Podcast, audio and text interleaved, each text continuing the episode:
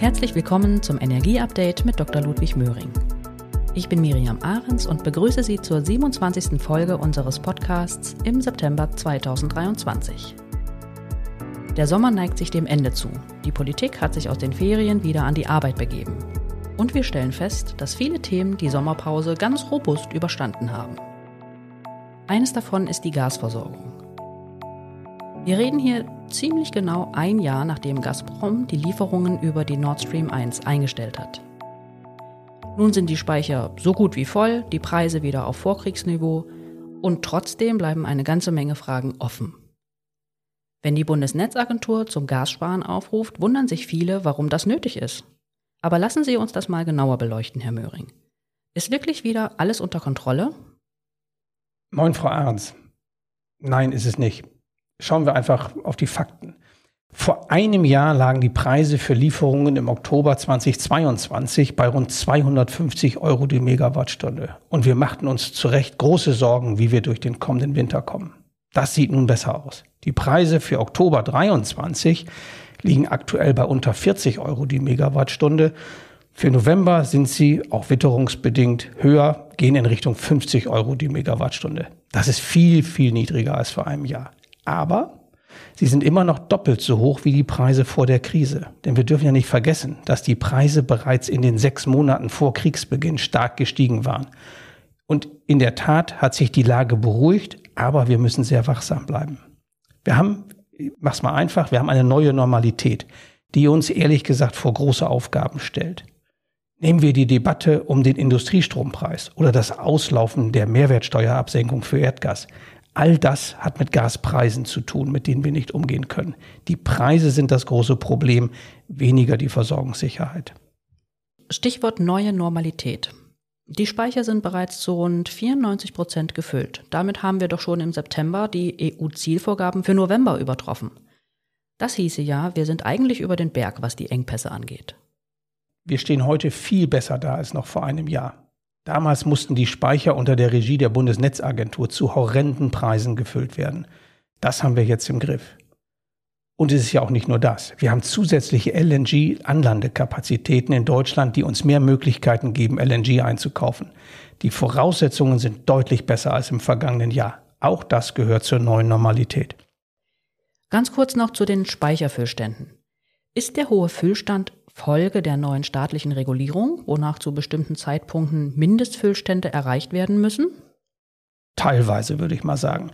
Der mit rund 4 Milliarden Kubikmeter Speicherkapazität größte deutsche Erdgasspeicher im niedersächsischen Reden, der im vergangenen Jahr praktisch leer war, der steht nicht mehr unter der Kontrolle von Gazprom.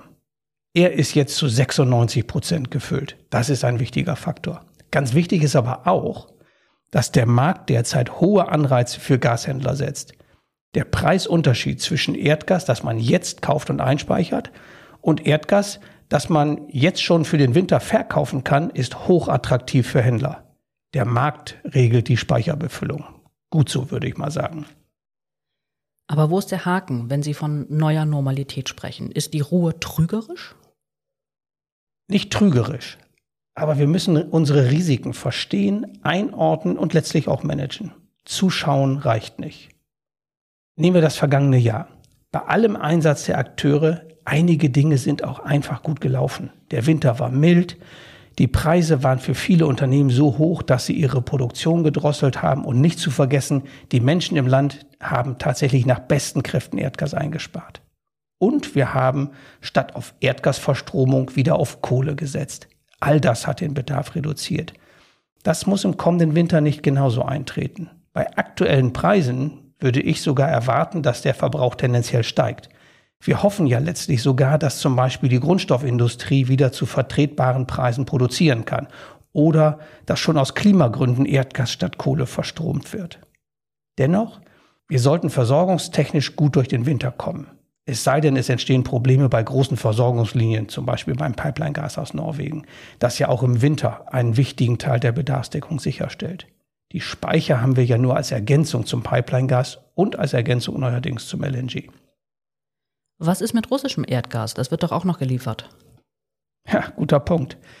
Pipeline-Gas kommt zwar nicht mehr nach Deutschland, aber Russland liefert nach wie vor nach Österreich und in viele südosteuropäische Länder und auch LNG nach Nordwesteuropa. Würde das beendet, sehe die Versorgung in Europa und damit auch in Deutschland schon wieder etwas anders aus. Denn Erdgas aus Deutschland würde auch in diese Länder transportiert werden. Aber wenn alles normal läuft, bekommen wir keine Engpässe, oder? Dann ist die neue Normalität doch einigermaßen akzeptabel. Versorgungstechnisch im Prinzip ja. Aber wir sprechen neudeutsch hier von Resilienz. Die Frage ist, haben wir genügend Möglichkeiten, wenn etwas aus dem Ruder läuft? Was verstehen Sie denn in diesem Zusammenhang unter Resilienz? Resilienz ist unsere Fähigkeit, bei einer Schieflage die benötigten Mengen kurzfristig und zu vertretbaren Kosten zu sichern. Und auch da, das muss man einfach sagen, hat sich unsere Welt verändert. Früher hatten wir bei den erwarteten relativ geringen Engpässen letztlich die Wahl zwischen unterschiedlichen Pipeline-Strömen und im Ausnahmefall mal LNG. Jetzt sind unsere Erdgasströme neu definiert. LNG ist Grundversorgung und wenn es knirscht, dann muss der globale LNG-Markt noch mehr liefern. Aber da sieht es doch heute viel besser aus als noch vor einem Jahr. Wir haben jetzt jede Menge Regasifizierungskapazitäten, vor allem in Norddeutschland. Absolut. Und diese Terminals geben uns ganz wichtige Optionen. Wir können Engpässe ausgleichen, auch für unsere europäischen Nachbarn. Das ist die gute Nachricht verglichen mit dem letzten Jahr. Und was ist die schlechte? Diese Terminals allein sichern nur den Zugang zu LNG. Immerhin, aber eben auch nicht mehr. Sie sorgen nicht für zusätzliche Gasmengen in der Beschaffung. Und LNG ist global immer noch knapp. Im vergangenen Jahr haben wir vor allem asiatischen Kunden das LNG weggekauft. Und je mehr das im kommenden Winter der Fall sein wird, desto mehr werden die Preise anziehen. Wir müssen also zusätzlich mit volatilen Preisen auf hohem Niveau rechnen. Und das kann insbesondere den großen Erdgasverbrauchern hier im Land nicht gefallen. Und wirklich belastbar ist es meiner Ansicht nach auch nicht. Wie lange wird es denn dauern, bis ein solcher Engpass ohne große Preisschwankungen ausgeglichen werden kann? Folgt man den Einschätzungen internationaler Experten, so dürfte sich die Lage ab 2026 oder 2027 weltweit beruhigen. Viele LNG-Projekte sind auf dem Weg, neue Erdgasproduktion für neue Verflüssigungsanlagen und auch für neue LNG-Schiffe. All das brauchen wir, um russisches Erdgas nachhaltig und zu akzeptablen Marktpreisen zu ersetzen. Aber Vorsicht. LNG-Projekte haben lange Vorlaufzeiten von der Planung bis zur Umsetzung und die Projektabwicklung dauert oft länger als ursprünglich geplant. Das ist eine harte Wahrheit im LNG-Geschäft. Dabei geht es nicht nur um technische Herausforderungen. Häufig wird die endgültige Investitionsentscheidung davon abhängig gemacht, dass auch langfristige Verträge über die Auslastung der Anlagen vorliegen. Allein schon, um die notwendigen Kredite zu bekommen. Auch das muss gewährleistet sein. Kurz, es muss global vieles gut laufen, damit die Dinge so eintreten, wie von uns erhofft. Es ist also längst noch nicht alles geklärt. Ein anderes Thema, wenn es um die Versorgung geht, was ist mit russischem Erdgas, das durch die Ukraine transportiert wird? Wie viel kommt denn da jetzt noch durch? Laufen da nicht Transportverträge auch mal aus? Ja, spannende Frage. Historisch waren die Lieferungen durch die Ukraine die zentrale Route für die Versorgung Europas. Bis zur Inbetriebnahme der Nord Stream 1 in 2011 gelangten regelmäßig weit mehr als 100 Milliarden Kubikmeter pro Jahr auf diesem Weg nach Europa. Das ist mehr als Deutschland insgesamt verbraucht. Durch Nord Stream 1 sind diese Mengen dann gesunken und seit 2019 gibt es noch einen Vertrag zwischen den Russen und der Ukraine, der bis Ende 2024 einen Transit von 40 Milliarden Kubikmetern pro Jahr erlaubt. Selbst 2022 waren es übrigens noch 19 Milliarden Kubikmeter, die geliefert wurden. Länder wie Österreich, ich hatte es gesagt, beziehen nach wie vor einen Großteil ihrer Mengen aus Russland. Wie das ab Anfang 2025 aussieht? Also ich wage aus heutiger Sicht mal zu sagen, dass dieser Vertrag zwischen Russland und der Ukraine nicht einfach verlängert wird. Dann müssen auch diese Mengen mit LNG von den Weltmärkten kompensiert werden? Ja, wenn das so eintritt, wird es für zusätzlichen Druck sorgen. Da bis dahin nicht mit großen zusätzlichen LNG-Mengen auf den Weltmärkten zu rechnen ist, wird Europa auch insoweit auf die verfügbaren LNG-Mengen im Wettbewerb mit anderen Regionen der Welt zugreifen wollen und eben auch müssen. Also ist auch der Winter 2024, 2025 problematisch? Es gibt jedenfalls keinen Grund zur Entwarnung. Noch einmal, die Moleküle mögen vorhanden sein. Wir haben LNG-Importstrukturen aufgebaut. Aber es kann richtig teuer werden. War denn nicht die Aussage der Bundesregierung, dass nach dem nächsten Winter alles wieder in Ordnung sei? Ja, das hat sie gesagt. Ich glaube, diese Aussage bezog sich sehr stark auf den Aufbau eigener LNG-Importstrukturen, also bezogen auf die Regasifizierungsterminals und nicht auf eine gesicherte Versorgung zu erträglichen Preisen. Wenn die Regierung auch die Preise gemeint hätte, dann hätte sie sich schon damals bei ihrer Einschätzung geirrt. Denn es sind ja keine neuen Fakten, die wir hier diskutieren. Wir müssen darüber hinaus auch berücksichtigen, dass sich die Märkte nicht automatisch in unserem Sinne entwickeln. Ja, bei der Versorgung gibt es die angesprochenen offenen Fragen und ehrlich gesagt auch beim globalen Bedarf ist vieles unklar. Der Bedarf in Asien hängt von der wirtschaftlichen Entwicklung dort ab, aber auch von den Klimaschutzbemühungen, insbesondere der Rolle der Kohleverstromung und auch der Bedarf in Europa ist bekanntlich mit vielen Unsicherheiten behaftet. Ich beschäftige mich seit vielen Jahren mit Fragen der globalen Erdgasversorgung und Mengenprognosen. Ganz ehrlich, derartige Unsicherheiten an beiden Enden Angebot und Nachfrage habe ich noch nie auch nur annähernd so erlebt. Also ich kann gut verstehen, dass viele große Erdgasverbraucher, die diesen Unsicherheiten auf der Preisseite ausgesetzt sind, hier nach einer Perspektive rufen. Hm, klingt wenig beruhigend. Aber was heißt das für Deutschland und seine Gasversorgungsstrategie? Nun ja, ich sehe keine Ankündigungen der Bundesregierung, mit welchen Mechanismen die Erdgaspreise an den Großhandelsmärkten in Deutschland wieder auf ein erträgliches Niveau gebracht werden sollen.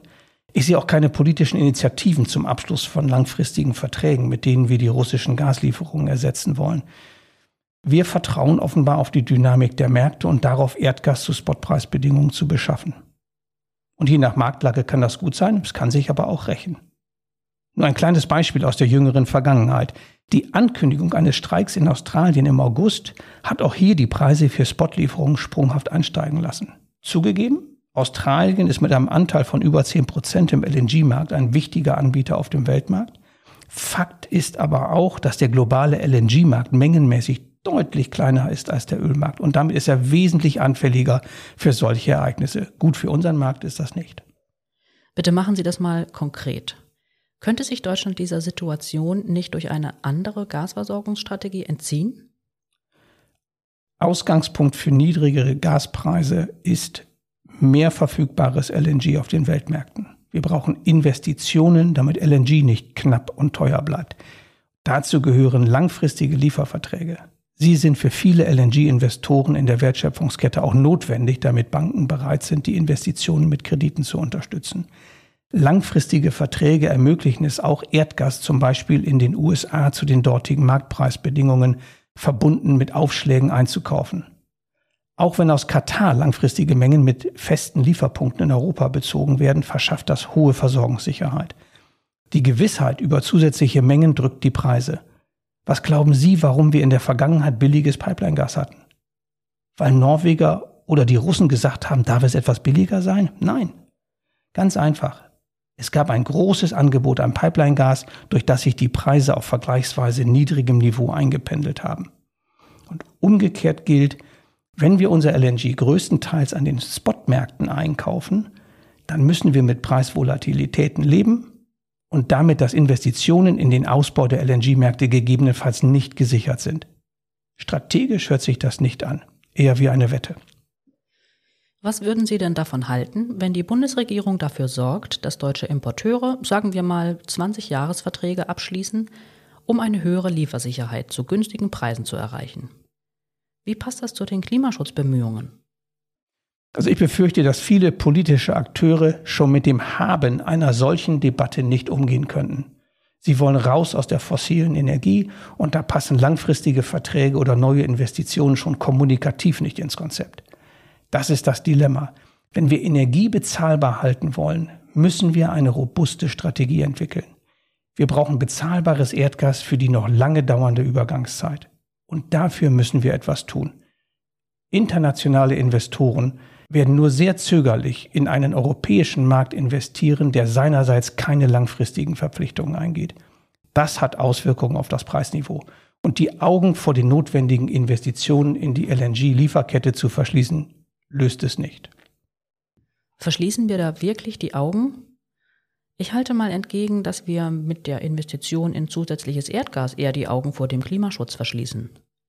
Wir können doch auch das LNG in der Übergangszeit zu den jeweilig aktuellen Bedingungen kaufen, gerne auch zu höheren Preisen. Was spricht denn dagegen, solange es immer genug zu kaufen gibt? Schließlich sind hohe Gaspreise ja auch ein Anreiz, von Erdgas auf erneuerbare Energien umzustellen. Ja, fangen wir mal mit der zweiten Frage an. Ja, kann man so machen. Und ich habe jedenfalls den Eindruck, dass die Bundesregierung im Moment tatsächlich auch so vorgeht. Wir verlassen uns auf die globale Marktdynamik. Nach dem Motto, es wird schon genug produziert und es werden sich schon Händler etablieren, die das LNG aufkaufen und dann nach Deutschland oder Europa bringen. Es sind ja mittlerweile auch große deutsche Gashändler in staatlicher Hand. Das ließe sich also orchestrieren. Jetzt kommt der Haken. Wir brauchen bezahlbares Erdgas für eine erfolgreiche Transformation und für den Klimaschutz. Sonst scheitern wir. Energieintensive Unternehmen, ob Industrie oder Mittelstand, geraten in die Krise und wandern ab, wenn sie können. Wenn Europa die Gaspreise global oben hält, durch ihr eigenes Agieren an den Märkten, glauben wir dann etwas für das Klima zu tun, wenn weltweit die Kohlekraftwerke laufen und neue gebaut werden, weil Erdgas für den Betrieb von Gaskraftwerken zu teuer ist? Wie gesagt, unser aktuelles Vorgehen gleicht einer Wette auf die globale LNG-Dynamik und auf das vielleicht baldige Ende hoher Preise. Vertrauen schafft das nicht. Nur so kann ich mir auch erklären, dass die Regierung den Ausbau der heimischen Erdgasförderung nicht einmal in Erwägung zieht. Aber dann haben wir doch jedenfalls eine Strategie, nur dass sie Ihnen nicht gefällt. Ja, guter Punkt. Ähm, wenn es allein um das Wohl und Wehe der Gasproduzenten ginge, könnten wir darüber diskutieren. Aber das Problem ist größer. Wir haben das Risiko langfristig hoher Gaspreise, mit denen wir volkswirtschaftlich nicht umgehen können. Wer in der Regierung stellt sich hin und sagt, dafür übernehme ich die Verantwortung? Ich sehe niemanden. Vielleicht sollten wir dieses Thema verknüpfen mit der Diskussion um die Deckelung der Strompreise, also den Industriestrompreis oder wie er auch genannt wird, Brückenstrompreis oder Transformationsstrompreis. Ja, gerne, aber wie wollen Sie denn von der Gasversorgungsstrategie auf Strompreise kommen? Er ist schnell erzählt. Unsere Strompreise an den Großhandelsmärkten werden bestimmt durch die berühmte Merit Order, die dafür sorgt, dass die teuerste Inputenergie für die Stromerzeugung den Strompreis bestimmt. Meistens ist das Erdgas, je nach Marktlage manchmal auch die Kohle. Wird der Strombedarf ausschließlich durch erneuerbare Energien gedeckt, dann sieht es anders aus. Dann sinken die Strompreise erheblich, da erneuerbare Strom keine kurzfristigen Grenzkosten hat. Sonne und Wind sind kostenlos. Und für den weitaus größten Teil des Jahres ist das allerdings Zukunftsmusik. Also kommen wir mal zurück zu den Gaspreisen. Bleiben sie hoch, so wird das auch die Strompreise oben halten. Zurzeit liegen die Strompreise für 2024 bei rund 130 Euro die Megawattstunde oder auch 13 Cent die Kilowattstunde an den Großhandelsmärkten.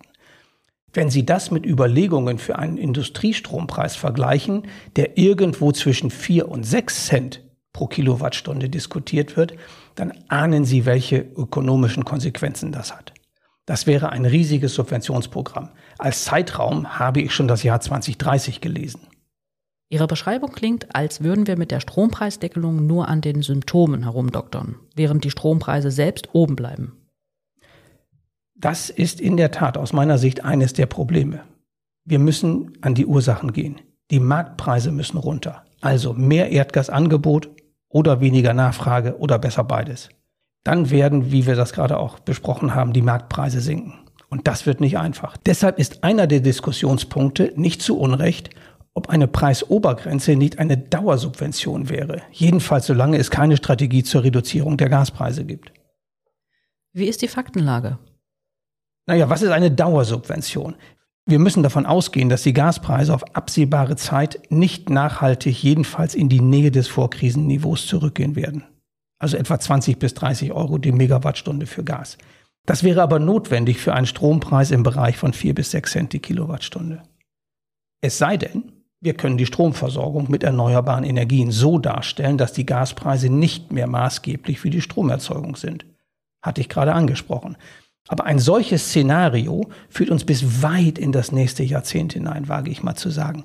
Denn selbst ein schneller Ausbau der Erneuerbaren wird das nicht erreichen. Schon deshalb nicht übrigens, weil die Erneuerbaren eben nicht immer zur Verfügung stehen. Und jetzt bitte nicht falsch verstehen.